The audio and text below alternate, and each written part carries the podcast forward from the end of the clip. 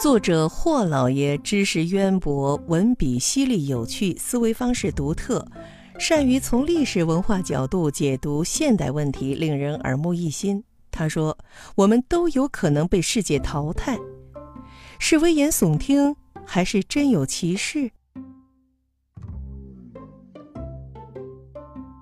刘慈欣的《三体》中描绘三体人的历史十分有意思。由于三体星环境十分复杂，任何一次历法的计算错误都会导致三体星人文明的毁灭。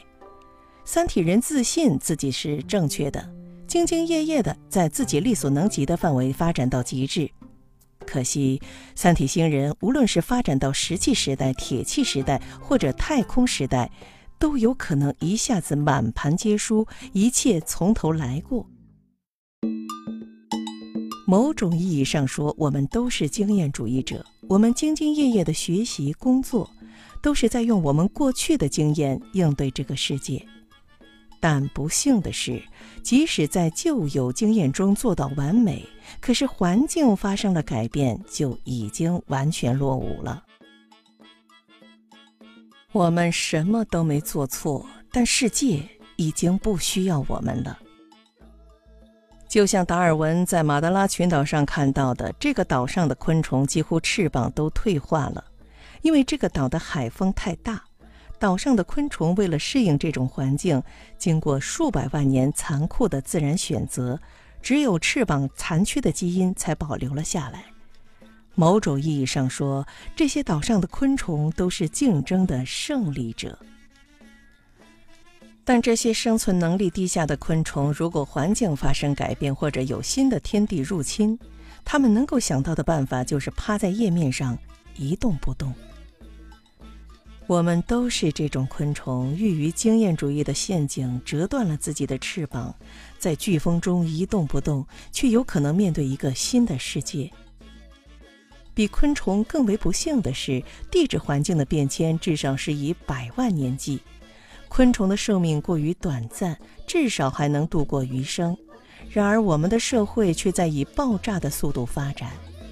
十年，只要十年，我们的世界就是另一个时代；甚至不用十年，每年我们都能感受到世界发生改变。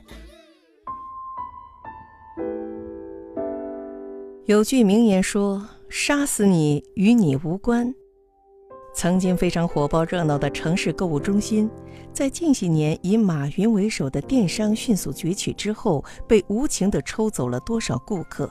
在城市的房价忽然暴涨之后，无数店面一夜之间关闭。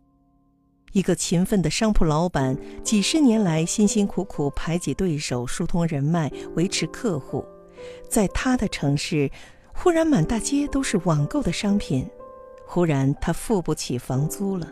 他忽然发现世界不需要他了，这是一个很悲哀的事实。你可能什么也没有做错，就要被世界淘汰了。大清什么也没做错，但世界不需要大清了。你的敌人并不总是你的同行。昆虫以为它的敌人就是飓风，大清以为它的敌人就是装备少量火枪、拿着弓箭的野蛮人，没想到会是船坚炮利的英国人。商铺老板从来没想过自己的竞争对手是送快递的非主流小哥，小明星也没想过杀死自己的是直播间的网红。击败你的并不总是你的对手，他可能来自你永远想不到的地方。这种看不见的敌人才是最可怕的，这就是刘慈欣《三体》里说的降维打击。这种打击是另一个维度的，当你发现时，已经无力反抗。每个人都有可能遭遇降维打击。每个人掌握的技能和经验都有可能变成废纸一张。如果你不更新观念，不去主动适应这种变化，你就有可能是二向箔下的苍蝇。这是我们身为现代人的不幸，但是我们身为现代的幸运也在于此。只要你敢于拥抱变化，主动适应这种变化，你同样可以成为时代的幸运儿。在这个时代里，你能见证无数王冠落地。只要你愿意学习，你可以拉开与大多数庸人的距离。在这个时代里，最重要的能力不是你掌握的技能，不是你掌握的知识，而是学习能力。这种学习能力才是你不被时代淘汰的终极技能。